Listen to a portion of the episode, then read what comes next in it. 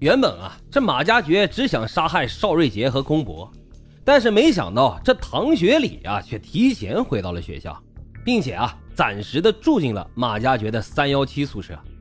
为了让自己的杀人计划顺利进行，马加爵就决定把唐学礼也一起杀了。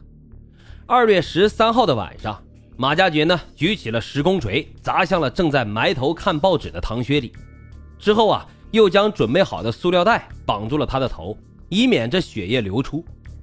杀完之后呢，他把尸体藏进了衣柜，并且锁好。二月十四号晚上，邵瑞杰回到了宿舍，在他洗脚之际呀，这马加爵用同样的手法将邵瑞杰也给杀死，同样是锁在了衣柜里。杨开红啊，原本也不在他的杀人范围之内，但是二月十五号，马加爵在宿舍处理血迹的时候。这杨开红恰巧就来找他打牌，你说好巧不巧，偏偏这个时候来，结局啊那是可想而知，也被马加爵给杀死了。同样，尸体也被锁到了衣柜里。二月十五日晚，马加爵决定处理最后的目标，他来到了公博的宿舍，说三幺七宿舍要打牌，现在呢三缺一，让他过来。公博呢什么也没想，就直接去了三幺七。进屋之后啊，被马加爵当场给杀害。处理完公博的尸体后，马加爵就离开了现场，带着假的身份证开始了逃亡之旅。总的来看呀，马加爵的杀人动机啊，就是遭到嘲讽后进行的一种报复行为，这也是此前一直被大家认可的解释。但是有没有其他什么的隐情呢？他在庭审现场的三次口误，其实暴露了他真正的杀人动机。这马加爵平时啊，确实是个很老实也很传统的人，但其实他喜欢体育运动，人啊也很聪明，所以并不能算是十分内向的人。而他在整个作案过程中有明显的精心策划和预谋的特点，并且现场是收拾的干干净净，每一个柜子啊都有报纸封口，外面的锁呢也是现安上去的，而里面呢则是用塑料袋包好的尸体。作案时间长达三天，这么长的时间，就算他喝醉酒了，也该醒酒了吧？如果是一时情绪上来冲动杀人，这么久应该也释然了。所以啊，这马加爵属于谋杀，并且呢是属于那种灭口性质的，并不是情绪冲动杀人。这样的犯罪啊，多有压抑的问题。打牌被激怒，那只是一个导火索。那么马加爵想要掩盖什么见不得人的事情呢？据了解呀，说这马加爵呀，他曾买过一台二手电脑，按他的说法呢，是为了打游戏，也能与同学呀有共同话题，让彼此的关系呢更近一点。平时他也会大方的把电脑拿出来给同学们玩。但是寒假的时候啊，马加爵一般都不回家，说是为了找兼职，可是啊，总有休息的时候吧。那在这个时候呢？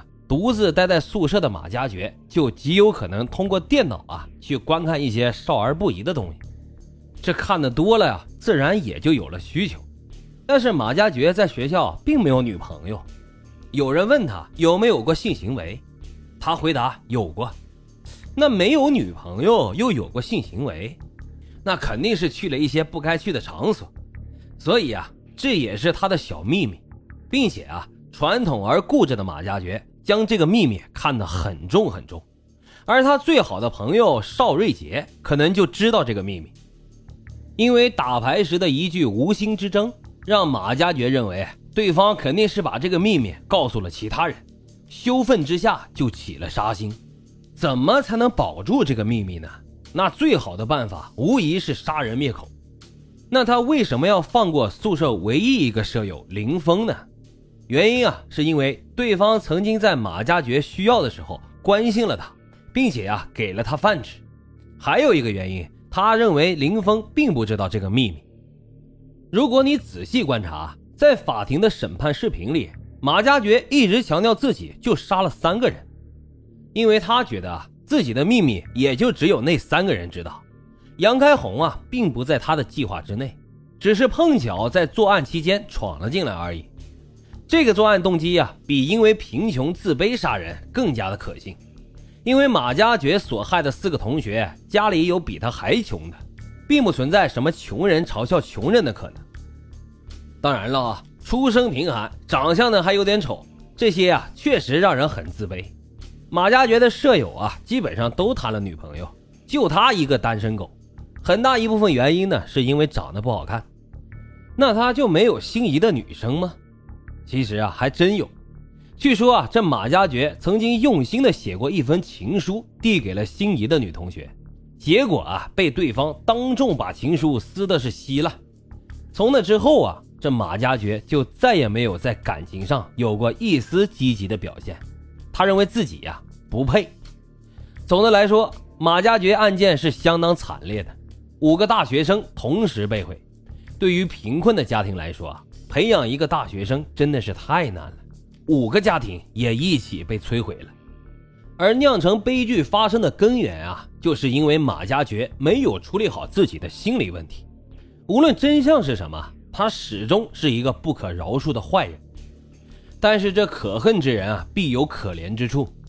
当他在庭审现场身穿囚服，说出了这一句。这是我这辈子穿过最好的衣服时，让人听了不禁潸然泪下。当主法官问他你有什么财产时，他说：“我只有一台旧电脑，平时的生活开支啊，全部依赖国家助学贷款。”这贫穷啊，曾经让马加爵更加的拼命努力，但是也在他的身上烙下了深深的烙印。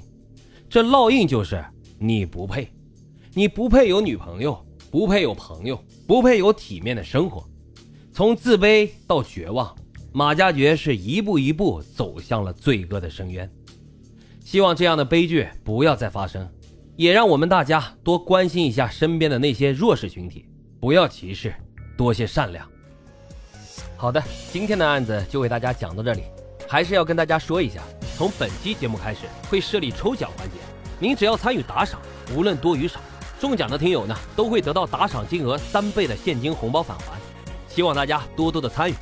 最后啊，再啰嗦一句，本节目接受任何形式的赞助打赏与合作，欢迎各位老板与我联系。